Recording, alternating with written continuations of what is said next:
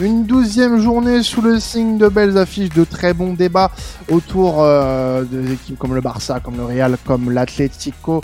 On va parler forcément un petit peu des répercussions du Classico avec cette victoire du, Real Madrid. Et forcément, il fallait que j'appelle Imad cette semaine. Euh, ça, ne va pas être un, épisode facile pour toi, Imad, cette semaine. Mais on va faire avec. On va faire avec. Et oui, j'étais pas pour, là pour l'avant-match, je suis là pour euh, l'après-défaite, euh, pour le Barça en tout cas. ah, aïe, aïe, aïe.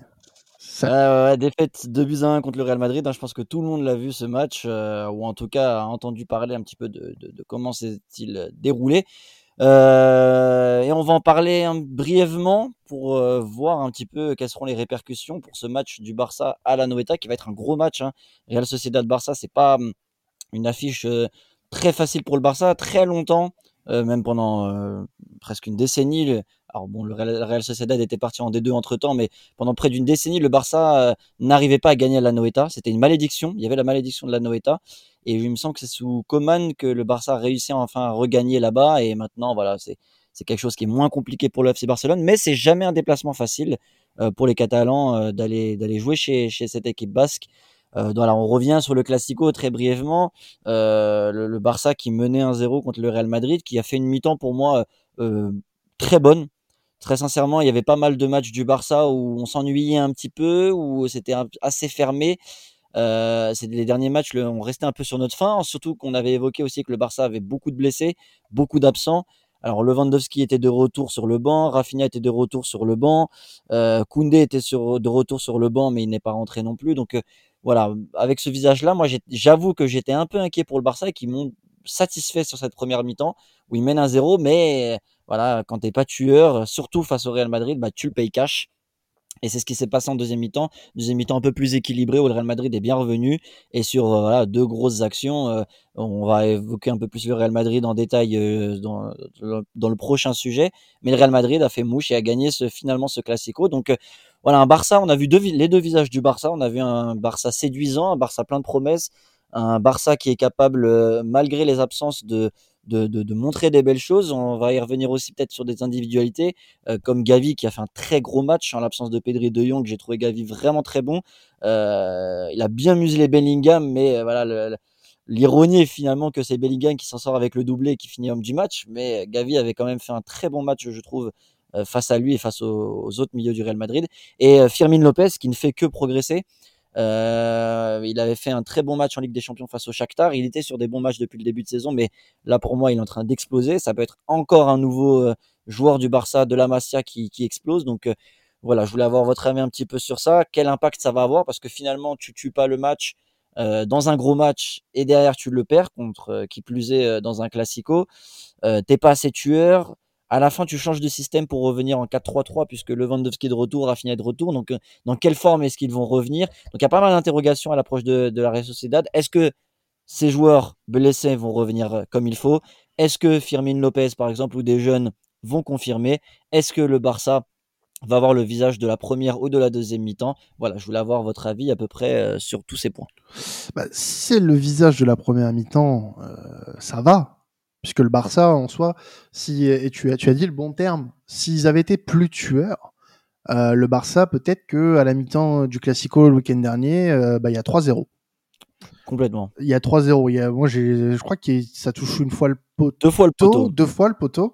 En, Firmine, et après, il y a Inigo Martinez qui met la tête sur corner. Et ça exact. le poteau. Exact. Et franchement, la première mi-temps, euh, elle est sans appel. Elle est pour, euh, elle est pour le Barça euh, sans, sans, sans problème. Maintenant, bah voilà, tu tombes face à une équipe euh, du Real Madrid qui, euh, qui a joué son, son Vatou, qui a, qui a joué sur son Bellingham, euh, le fameux Real de Bellingham, hein, comme on dit depuis le début de saison, le, le joueur du millénaire selon Elliott, qui, euh, bah, qui a, qui a bah, changé le cours de la rencontre à lui tout seul.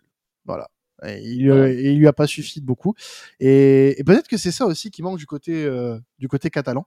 Un joueur, depuis malheureusement le départ de, de Lionel Messi, qui peut changer le courant d'un match à lui tout seul.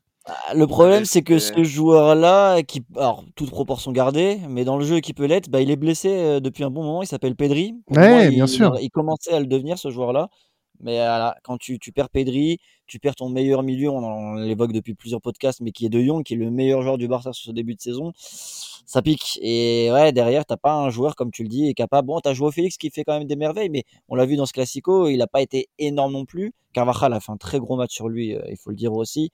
Euh, mais oui, tu as raison, Bellingham.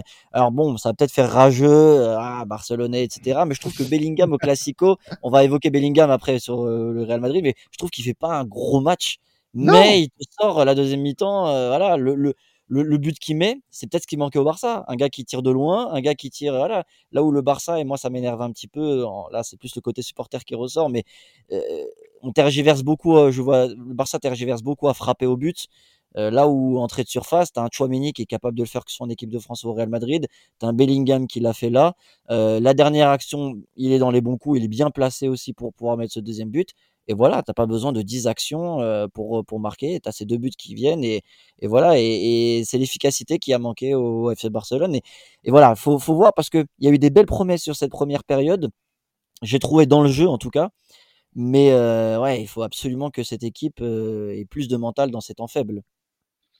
En, fait, la question que je me pose, c'est avec une, défaite comme ça, euh, la défaite, elle est dure quand même à encaisser, parce que tu l'as dit, Bellingham, euh, dans le jeu, fait pas un match, euh, fait pas un match dingue. Gavi l'a bien, bien, bien emmerdé pendant, pendant la quasi-totalité du match, mais c'est le genre de joueur qui, au final, se retrouve au Real Madrid, Jude Bellingham. C'est-à-dire que c'est un futur grand joueur, si ce n'est déjà un grand joueur. Euh, peut-être pas encore par l'expérience et par le palmarès, mais déjà par euh, la prestance et, les moments euh, marquants dans sa jeune carrière et c'est le genre de joueur en fait qui récemment se retrouve au, Real Madrid, mine de rien. Donc c'est des joueurs qui font la différence. Et, au Barça, tu as, une équipe qui, se reconstruit. tu l'as dit, tu as beaucoup de jeunes de, la Masia qui sont très prometteurs. Bah, tu mentionnais justement Firmin Lopez, mais mais il y avait aussi Gouillou qui avait marqué au bout de, je sais pas, peut-être une vingtaine de secondes, de jeu contre... 20 secondes et te sauve le, Barça contre Bilbao. En plus, c'est pas, Donc, rien comme adversaire la question que je me pose, c'est quand tu as une jeunesse qui est talentueuse comme ça, c'est aussi comment est-ce qu'ils vont réussir à se relever d'une défaite qui fait mal euh, à l'arrière euh, du crâne, peut-être de leur premier euh, classico aussi pour certains donc voilà, surtout que derrière, bah, tu t'enchaînes avec un déplacement à la Sociedad, donc c'est pas le plus facile des matchs pour essayer de, se relever directement. Ils vont pas te faire de cadeaux. Donc euh, c'est là qu'on va voir aussi le caractère de, cette nouvelle équipe et de ce nouvel effectif euh, du Barça. Et ça va être là aussi tout le rôle de, de Xavi, de leur euh, rappeler qu'ils ont la qualité, qu'ils ont eu la qualité, comme tu l'as dit, Matt, pour les embêter pendant une grande partie du match et qu'ils l'ont encore pour, pour lutter pour le titre. Ouais, juste si je peux me permettre de rebondir sur deux points très rapidement parce que ça a été la globalité a été dit. Euh, je rejoins Karels pardon sur euh, l'aspect que euh, se déplacer à la Sociedad c'est pas évident du tout pour pour justement se relever d'une d'une défaite et après, c'est un point que Imad a, souligné, l'aspect de tenter sa chance euh, de loin. Euh, moi, j'ai l'impression que c'est plus un peu dans l'ADN euh, Barça, parce que depuis tout petit que je regarde le, Barça perso, c'est à se demander s'ils veulent pas rentrer dans, le but avec la, la, la, balle au, la pied. Donc euh, ça, je pense que moi, c'est plus, euh, c'est pas une problématique de jeunes, de joueurs ou autre, c'est plus une question euh, d'identité et que Xavi, à un moment donné, bah faut qu'il faut dise et s'il veut faire progresser certains certains joueurs, leur faire franchir un cap et leur faire pourquoi pas devenir des, des, des, joueurs de la trempe ou du calibre de, de Bellingham, justement encore plus diversifier leur jeu et ça rendrait le Barça encore plus encore plus dangereux. On parle d'une équipe qui a souvent la, la possession, qui a des armes offensives de, de, qualité. Donc si tu rajoutes encore plus de, de flèches à ton arc, ça pourrait vraiment devenir de nouveau un, un, un Barça qui roulait sur les autres équipes, du moins sur le plan national, comme c'était comme c'était à l'époque. Par contre, pour, pour, le, pour la, la, réaction de, de, de, par rapport à Sken face à la Sociedad, moi, j'avais parlé la semaine dernière de d'une potentielle défaite du Barça euh, dans le Classico et en, en, parallèle prendre celle de l'année dernière à peu près au même moment de la saison, euh, qui n'a pas été euh, dévastatrice au final pour le Barça et qui a euh, été au contraire un fer de lance pour la suite de la saison. On a vu que les, dynamiques se sont inversées après ce classico et qu'on pensait peut-être même que bah, le Barça euh, aurait peut-être perdu le fil après ce, ce match-là. Ça peut être la même chose cette année. Je vois pas ce qui pourrait changer. Le Barça est pas largué. Euh, il y a 4 points euh, sur la tête. Euh, 4 ouais, 4 c'est ça? 4 points? Oui, 24 28. Oui, 4 points donc euh, je, je, je pense pas que le Barça euh, soit dans une dans une dans une mentalité où où tout est tout est perdu. Euh, je pense que oui, ça fait mal de perdre un classico, mais euh, je pense qu'ils vont bien réagir ce week-end face à la Sociedad qui euh, a besoin aussi de, de- va avoir aussi avoir besoin de points pour recoller au top 4 qui est très disputé cette année avec un un Gérone qui fait un début de saison euh, fantastique et, et un Atlético qui euh, pour lui de son côté on, on en parlera tout à l'heure un petit peu mais qui avec un match de retard euh, est au, dans le même rythme que le Real et Gérone. Donc ça va être un match intéressant mais je vois le Barça justement peut-être puiser un petit peu dans ses ressources pour aller gagner à la Noeta ce week-end Moi, juste euh, pour conclure sur ce, sujet, je pense que sur l'aspect mental, je pense pas que le Barça soit effondré. Je pense que ça va mettre une bonne claque, comme vous l'avez dit, parce qu'ils n'ont pas été en dessous euh, du Real Madrid, en tout cas sur, la globalité du match. Euh, et là où l'année dernière, justement, tu perds 3-1 contre le Real Madrid en Classico, d'autant plus, en fait, l'année dernière, tu, tu, sors en Ligue des Champions. Ce qui là n'est pas le cas. Le Barça est plutôt bien parti pour se qualifier en huitième de finale. Donc je pense que la dynamique est plutôt positive du côté des Catalans.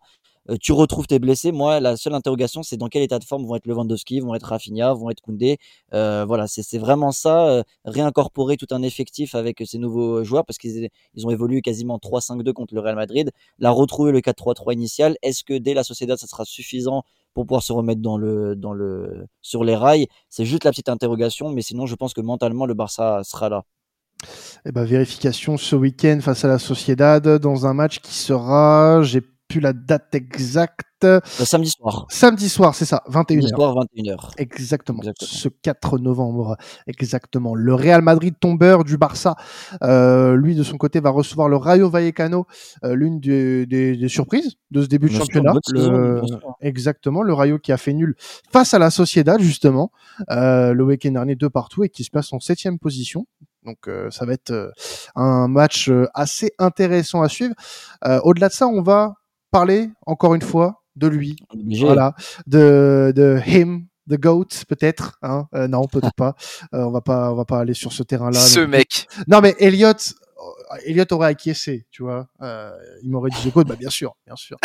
Le- on parle du That joueur, guy. that guy, le joueur du millénaire selon notre ami spécialiste Bundes, Jude Bellingham. Qu'est-ce qu'il ne faut pas entendre? Non, mais il a sorti encore un, un- voilà, pas le match du siècle, mais il a été là face au Real. Et puis, euh, bah, on parle tout simplement pour le moment du meilleur buteur du championnat avec trois longueurs d'avance euh, Et sur, oui. son, sur son, son dauphin qui est Antoine Griezmann.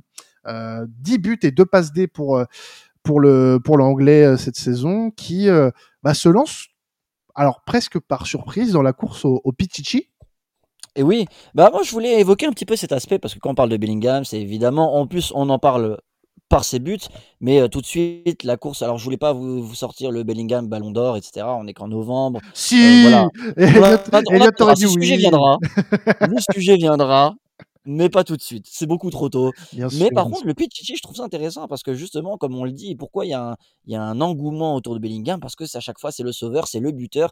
Il est à 10 buts en Liga, c'est quand même énorme parce que voilà, on, sait par le passé que la course au Pichichi, ça a toujours été disputé entre Messi et Ronaldo, Benzema l'année dernière avec Lewandowski. Et voilà, euh, moi, euh, très sincèrement, je voyais Lewandowski rerouler à nouveau sur euh, le Pichichi cette saison, avec en plus Benzema qui n'est plus là. Le Real Madrid n'a pas recruté de neuf.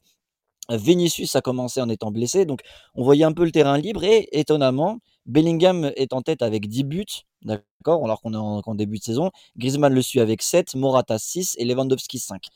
Donc là, moi, je trouve la question quand même intéressante de se demander est-ce que Bellingham tiendra la route jusqu'au bout? Parce que c'est vrai que jusqu'à maintenant, il est sauveur. Jusqu'à maintenant, au début, on se disait bon, ces deux trois matchs, ça, même à faire, ah, ça commence à faire vraiment, vraiment, vraiment beaucoup.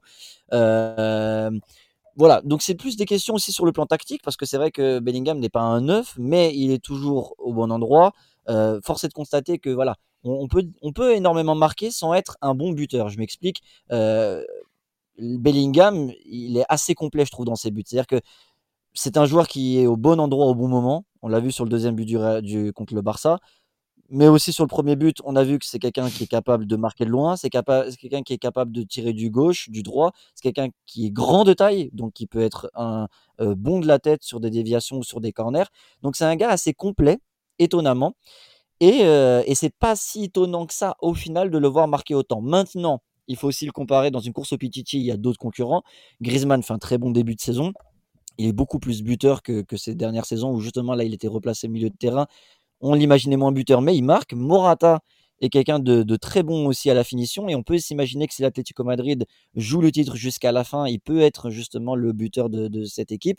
Et attention, ne pas enterrer Lewandowski, qui a eu aussi une, voilà, une blessure qui a duré assez longtemps, qui reste quelqu'un de très efficace, même s'il a perdu en, termes de technicité, ça c'est clair, mais ça reste quand même un, un, serial buteur. Donc voilà, avec toutes ces données-là, est-ce que vous voyez Bellingham finir Pichichi ou est-ce que vous voyez un autre joueur terminer meilleur buteur d'Espagne, championnat espagnol? Dans, un monde idéal, euh, oui, on aimerait, tu vois, parce que ça, si tu l'as dit, c'est un mec qui a quand même une palette exceptionnelle pour un joueur euh, de, de son poste. Et, vraiment, euh, ce, serait, ce serait super beau de voir un joueur comme Bellingham accrocher ce titre. Maintenant, le doute que je vais avoir sur lui, et c'est pas forcément dû à Bellingham en lui-même, ça va plus être aux performances global du Real Madrid parce que autour de lui, j'ai pas l'impression d'avoir une équipe hyper sereine non plus. Euh, offensivement, tu as des joueurs. Euh, en fait, qui existe au Real Madrid offensivement aujourd'hui? Vinicius Bellingham. Hein. ouais. en voilà. tout cas en termes d'efficacité. Après, tu as, Rodrigo qui, qui, fait des différences, mais il fait moins de différences en tout cas en termes de buts que l'année dernière. Regarde Vinicius. a mis 5 buts. Hein, ouais, Roselu a mis 5 buts, mais c'est pas un titulaire. Roselu, mais c'est pas un titulaire, voilà. Voilà, Vinicius, il est, il est à combien là depuis le début de saison? Il est pas, il est pas hyper haut. Même en termes bah, de goal assist. Ouais, voilà. Oui. Il a deux buts, une passe D. Deux buts, une passe D. Tu l'as dit. Rodrigo est pas hyper euh, tranchant sur ce début de saison.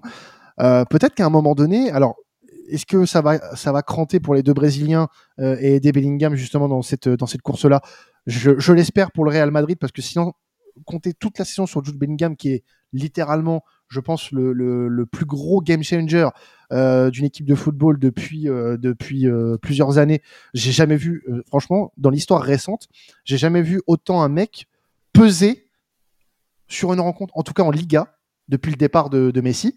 Euh, peut-être Benzema à certains moments la saison passée, mais là, depuis le début de saison, c'est Bellingham qui change tout. En Ligue des Champions, c'est lui qui débloque les situations. En Liga, contre le, contre le, contre le Barça dans, un gros match, c'est lui qui a tout débloqué. Vraiment, il est stratosphérique. Donc oui, il est dans cette course-là, il est dans ces discussions. Évidemment, après 11 journées, on peut se poser la question. Mais dans une équipe par exemple, je prends l'équipe de l'Atlético, qui est une équipe qui marche hyper bien depuis le début de saison, qui offensivement est hyper complète, qui a des joueurs comme Antoine Griezmann, Alvaro Morata, ils sont à 13 buts à eux deux. 13 buts à eux deux, euh, beaucoup, plus complémentaires. Et pour Morata, en plus, c'est quasiment une, bénédiction de le voir à, ce à ce niveau-là euh, en saison. Voilà, donc euh, efficace. moi, je vais miser sur un Antoine Griezmann mais Bellingham restera dans la course. Ça dépendra, moi, je pense, énormément de savoir si les deux Brésiliens, que sont Rodrigo et Vinicius, vont réussir à cranter un petit peu au, niveau cette saison. Parce que pour le moment, on l'a vu sur le match du Barça et sur beaucoup de matchs du, du début de saison du Real Madrid, c'est Bellingham dépendant. Énormément. Donc, j'attends d'en voir plus pour, euh, pour me prononcer sur Bellingham, même s'il est très bien parti. Mais sur la durée, je vois plus un Griezmann peut-être lui passer devant, peut-être même un Morata, euh, que, que Bellingham en, tête de ce classement d'ici la 38e journée. Moi, pour euh, pour la course au Pichichi, oui, je pense que il, va il, va y être jusqu'au bout. Est-ce qu'il va être le Pichichi Je ne sais pas non plus. Mais en tout cas, euh, moi, je pense que tout est un concours de circonstances avec le cas Bellingham. C'est-à-dire que au début de saison, le Real, ils ont pas de grand numéro 9. Ils récupèrent Rossellou, mais voilà, on l'a dit, en, qualité de, de remplaçant, de, de super sub un petit peu il découvre que Bellingham est décisif. Plus les week-ends avancent, plus euh, la dépendance à, à, Jude Bellingham est, grandissante. Et moi, ça m'étonnerait pas que euh, l'équipe, plus ça va avancer dans, la saison, plus il va continuer à être décisif, à être un petit peu le sauveur, plus tout, euh, enfin, pas tout, mais énormément de, choses d'un point de vue offensif vont passer et se transformer dans le sens à ce que ce soit lui qui qui, qui et ce serait une bonne chose ça. Parce que justement, moi j'allais venir ce que tu dis là, justement, je trouve que c'est un bon point que tu dis, c'est que souvent dans la course au Pichichi, euh, ou en tout cas en fin de saison, quand tu vois le Suarez, quand il a été dans la, course au Pichichi, Ronaldo, Benzema, tu joues beaucoup plus pour cet attaquant-là parce que tu sais qu'il est efficace et donc du coup tu, tu, veux le faire briller et en même temps c'est un bon retour de bâton puisque il fait briller l'équipe. Mais Bellingham, justement, l'aspect qui est drôle, c'est que c'est pas un neuf de base, c'est pas le gars sur qui tu comptais pour marquer autant. Même, je pense pas que le Real Madrid, ils l'ont recruté, ils l'ont recruté pour cet aspect-là. Et donc, du coup, est-ce que finalement, parce que j'ai pas l'impression que les buts qu'il met, c'est on joue pour lui, c'est au contraire lui qui est bien placé. Est-ce que tu penses pas que justement, si le Real Madrid commence à jouer pour Bellingham, il se dénaturerait pas et peut-être que ça serait pas une bonne chose pour lui? Je sais pas si c'est clair ce que je dis, mais si ça, ça pourrait peut-être euh, déséquilibrer justement l'équipe qui a été trouvée euh, jusqu'à présent. Et c'est pour ça que je dis que c'est plus une question de concours de circonstances. C'est-à-dire qu'à partir du moment où s'ils entrent dans cette stratégie-là, à essayer de servir un peu plus euh, Bellingham, de le faire encore plus briller que lorsqu'il arrive à, à, se faire briller par ses propres moyens, parce qu'il y a des exploits individuels. Il y en a d'autres, comme tu l'as dit, c'est que alors est-ce que c'est de la chance? À ce niveau J'ai pas envie de parler de trop de chance non plus, mais c'est vrai qu'il bien, souvent, on va dire il, sent bien les, ouais, il sent bien les coups, il se retrouve euh, au bon moment, au bon, au bon endroit. Donc euh, voilà, question de concours circonstances. Si à partir du moment où Ancelotti il, commence à sortir euh, des, des, conférences de presse où il, va annoncer voilà que ça va peut-être un peu plus focalisé, un petit peu plus centralisé sur le fait que Bellingham doit être la conclusion des actions et que là, bah, Bellingham il marque plus un but tous les matchs, mais un but tous les trois matchs. Peut-être que là, ils vont faire machine arrière. C'est pour ça que c'est vraiment concours de circonstances, mais j'ai l'impression que c'est lié avec ce joueur parce que comme on l'a dit au début, il n'était pas programmé pour euh, euh, pour planter 25. Enfin, s'il continue sur ses bases, il n'est pas programmé pour planter 25 ou 30 buts en, en, une saison. Donc donc c'est pour ça que ça va être assez variable là-dessus. Moi, rapidement, juste la question que je me pose, c'est est-ce que si euh, il ralentit un peu la cadence, Bellingham par la suite, ça peut pas lui mettre un peu une mauvaise pression? Parce qu'aujourd'hui, il set vraiment des standards, euh, des standards qui sont énormes. C'est-à-dire que c'est lui l'homme, euh, l'homme providentiel du Real Madrid en ce début de saison. il prend un peu la place de Benzema dans, dans ce rôle-là, mine de rien. Et il a à peine 20 ans et il vient de faire la transition de Dortmund, la Bundes, désolé Adrien, au plus grand club du monde, à la Maison Blanche, une équipe qui veut gagner la Ligue des Champions chaque saison, qui veut tout gagner chaque saison, et c'est lui maintenant l'homme providentiel. Et on sait que la presse espagnole peut rapidement retourner sa veste, rapidement euh, prendre un joueur euh, qui, euh, bah, qui a soulevé tout un club et qui a fait son, son succès à partie. donc attention aussi à ce que ça se retourne pas contre lui. Et je trouve que moi, en plus, ça met, ça souligne vraiment ce problème au niveau du mercato du Real comment, encore une fois, tu peux ne pas prendre de, numéro 9 C'est criant aujourd'hui de voir que bah, c'est Bellingham qui, qui vraiment porte les stats buts du Real Madrid, alors qu'il n'arrive pas spécialement pour ça à la base. Après, si il arrive à terminer Pichichi, ça sera une première saison mémorable, en plus avec le numéro 5 dans le dos, ça serait quand même, ça serait quand même magnifique, ça serait exceptionnel, mais ça, fait beaucoup de pression pour un jeune joueur, même si c'est Bellingham. Et lui qui a, lui qui a déclaré d'ailleurs que Zidane était le joueur qu'il voulait être il y a pas longtemps donc euh, ça serait ça serait une belle ça serait une belle euh, un bel hommage.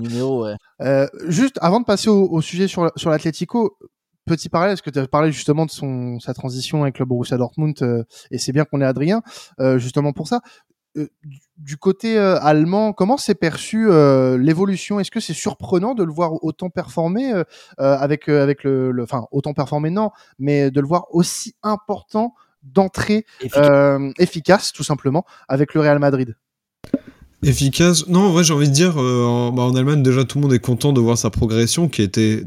En fait, ce que les Allemands n'aimaient pas au départ, c'est quand il a signé au Real, pour le montant, tout le monde a dit, c'est un peu élevé, euh, il le mérite pas. Et nous, on savait que quand tu regardais ses matchs, déjà à Dortmund, c'était euh, exceptionnel. Après, je le voyais pas autant marquer de buts. Et après, quand, quand vous expliquez un peu tous les problèmes et du euh, ce qu'est le réalancement, je peux comprendre. Et je pensais pas qu'il allait avoir un impact aussi rapide. Mais euh, pour moi, c'est dans la continuité du personnage qui, euh, même depuis bah, qu'il était à Birmingham, il était déjà exceptionnel. Et en fait, c'est vraiment un joueur qui va être. voilà, je vais pas reprendre le terme d'Eliott parce que voilà, mais ce que j'ai d'autres petits chouchous? Mais non, mais c'est vraiment un c'est vraiment un joueur exceptionnel. C'est vraiment exceptionnel. Et de le voir avec le Real autant performer, et euh, comme tu dis, dans, la course pour, euh, bah, pour, les buts, tout ça, je trouve ça assez fou. Franchement, je trouve ça assez fou et je, suis tellement heureux qu'il s'épanouisse là-bas. Eh bien, continuons à, à profiter de, de ce joueur euh, du millénaire. Profitons des monstres. Birmingham l'avait senti en tout cas, hein, parce qu'ils avaient retiré son numéro à 16 ans, 17 Ouais, ans. ça, euh, c'est c'est- bien, ça, on, ça, on c'est- rigolait à l'époque, peut-être que ça fait un Peut-être que sens maintenant. ouais, les- des, des précurseurs, c'est c'est ces Anglais. Euh, Las Palmas Atlético de Madrid, euh, dernier match dont on va parler dans cet euh, épisode Liga euh, de, de temps additionnel. Euh, ça sera ce vendredi euh, à Las Palmas et on va profiter de parler un petit peu de l'Atlético pour ce dernier sujet. L'Atlético qui est actuellement troisième de Liga avec seulement trois points de retard sur la tête, mais un match en moins. Donc un, un rythme pour le moment de leader hein, pour les, les hommes de Simeone.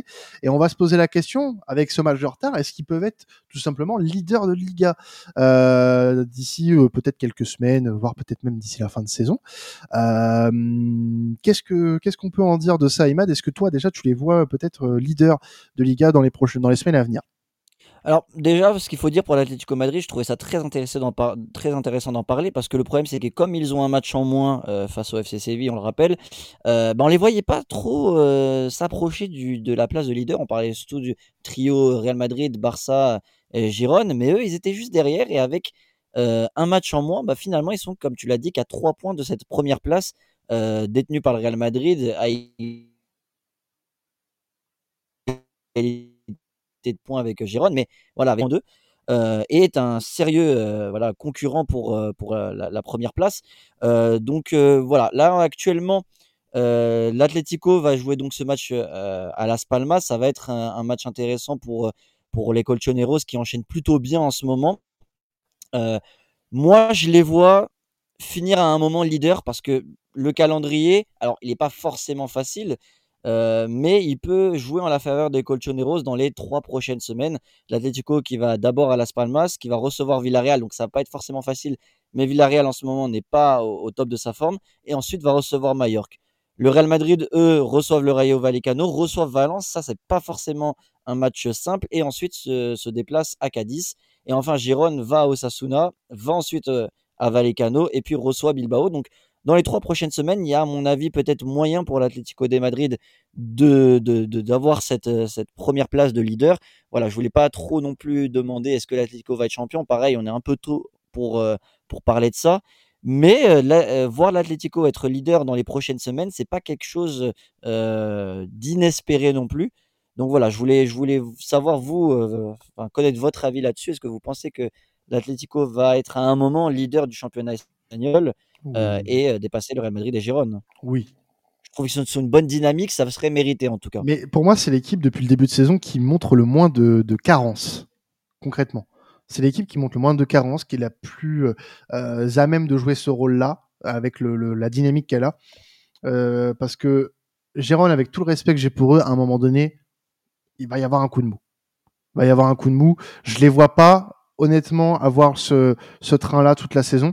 Et, euh, et vraiment, l'Atlético de Madrid, depuis le début, c'est vraiment l'équipe qui, pour moi, est euh, vraiment à même de euh, jouer ce, rôle-là, d'être d'être au- aux premières loges. Ce, ce match de retard, c'est pour, pour moi, c'est vraiment une bénédiction pour, pour, pour l'Atlético de Madrid parce que tu as, vraiment une cartouche de côté qui te dit tiens, je suis à trois points, peu- on, fait pas trop attention à moi, mais le jour où je vais. Bon, C'est exactement ça. dans, dans l'hypothétique où il gagne ce match en retard face à Séville, bah, il, passe, euh, il passe en tête. Il passe en tête parce que là, pour le moment, si on prend euh, une victoire face à Séville et qu'on a le classement actuel, bah, l'Atlético est en tête. L'Atlético est Leader. en tête. L'Atlético est leader avec euh, le même nombre de points que, que le Real et, et que Gérone, mais l'Atlético est leader. L'Atlético a un rythme de leader et euh, vraiment, à part le couac face à Valence, je n'ai pas vu une seule fois l'Atlético faiblir cette saison. C'est En vraiment Ligue, en tout cas. en Liga, en Ligue des Champions, c'est autre chose. Euh, parce qu'il y a eu le match face au Celtic qui a été très compliqué, euh, notamment euh, il y a deux semaines. Mais même là, ils ont fait preuve de caractère. Hein. Ouais, ouais, ouais, ouais, bien sûr, bien sûr. Après, les matchs euh, en, en, Ligue des Champions, ils ont été compliqués. Euh, t'as gagné face à Feyenoord très, euh, très difficilement. Euh, t'as fait un nul euh, un peu, bon, ça sorti un petit peu de nulle part face à la Lazio, mais tu fais quand même nul. donc là, on attend peut-être un peu plus côté Atlético. Mais en championnat, parce que là, on parle de championnat, oui, oui. c'est un rythme de leader. Et vraiment, moi, cette équipe, elle peut totalement euh, être leader dans les prochaines semaines. Ça ne me choquerait pas. Moi, je pronostique un, un Atlético leader avant la fin de l'année 2023. Et puis en plus, euh, l'Atlético, pour le coup, euh, a un taulier. Et un joueur euh, qui a l'Euro 2024 dans le viseur. Et on sait que sur les années de grands euh, événements oui. internationaux, il est très très fort, très en forme et il le montre. Euh, c'est lui, il est, il est combien de meilleur buteur de, de Deuxième, deuxième, deuxième, 7 buts. Euh, Morata qui est juste derrière, d'ailleurs, il faut le souligner parce qu'on tape beaucoup sur Morata, mais Morata 6 buts aussi et qui a mis des buts importants en plus. Donc euh, l'Atlético, on en avait parlé dans des podcasts précédents, qui a un effectif, je trouve, euh, expérimenté. Pour le coup, on parlait de l'effectif euh, jeune, euh, les jeunes de la Masia du Barça, mais là, tu as un effectif qui est, qui est à maturité, qui peut avoir les épaules pour aller chercher un titre. Et pourquoi pas, finalement, puisque bah, on trouve que le, le Barça, c'est peut-être encore un peu tôt, ou que c'est peut-être pas la saison, que le Real, on n'est pas sûr des performances et qu'on trouve qu'il y a des des, trous dans l'effectif et peut-être que Bellingham va, va, va arrêter de, de marquer constamment euh, pour, pour sauver son équipe. L'Atlético, je trouve, euh, a un effectif complet et euh, un leader qui revient en forme en la personne d'Antoine Griezmann, euh, un buteur euh, en la personne d'Alvaro Morata également. Donc pourquoi pas? Et de très, être, bons, de très bons joueurs d'effectifs comme Saoul des joueurs de confiance ouais, en fait, et qui connaissent Simeone et que Simeone connaît, connaît également. Donc, des Saoul, euh... des Coquet, des Rodrigo de Paul. Saoul euh, qui revient bien en plus. Ouais, exactement. Saoul qui, qui, a, qui, a, eu une traversée du désert pendant deux ans euh, et qui revient euh, superbement. Saoul, c'est la renaissance, ouais. Hein, ah ouais. Que... Un même fils de paille. avant de avant un, ça. Un même fils de paille qui, qui est aussi très utile pour la, la rotation du côté Colchoneros. T'as des joueurs comme André Correa, Molina qui sont excellents. Ouais. Un, un, un Papi Aspi qui, qui fait aussi qui joue aussi grandement c'est des joueurs rôle. fiables en fait voilà. tous les noms que tu cites c'est des joueurs qui sont fiables Exactement. qui fonctionnent avec l'Atlético au niveau de, de l'ADN aussi hein, c'est pas rien mmh. ça et puis, tu as, as l'Atlético qui a battu le Real Madrid, faut pas l'oublier hein, dans, dans, ce début de championnat. Et oui, Alors, il, y en a, il en reste deux autres, du coup, contre les, les, deux autres équipes du top 4. Ils vont jouer le Barça le 3 décembre, donc ça va être un tournant, à mon avis, de ce, cette première partie de saison. Et le 3 janvier, pour commencer 2024, ils joueront Gérone à ce moment-là. Donc, euh, je pense qu'ils ont un mois entre ces, ces deux grosses affiches. Euh, S'ils continuent sur cette cadence, ça peut être euh, des, des matchs cruciaux dans, euh, pour y voir plus clair sur qui, euh, en 2000, enfin, on commencera l'année avec quel leader de, du championnat espagnol? C'est là où on verra peut-être qui est qui euh, dans ce championnat d'Espagne. De, merci Imad pour cette présentation de cette douzième journée de Liga et merci à vous encore une fois de nous avoir écoutés euh, pour cet épisode sur le championnat espagnol. Il y a encore de la Première Ligue, de la Serie A, de la Bundes à écouter cette semaine. Nous on se retrouve dans quelques jours pour euh, la Ligue des Champions. La semaine prochaine, rendez-vous aussi pour la Liga. Euh, N'oubliez pas de partir, avant de partir, votre petit 5 étoiles si vous ne l'avez pas encore fait pour le référencement de cette émission. Ça fait toujours plaisir. Et puis, bah, il ne nous reste plus qu'à vous souhaiter un excellent week-end de football. C'était temps additionnel. Ciao tout le monde.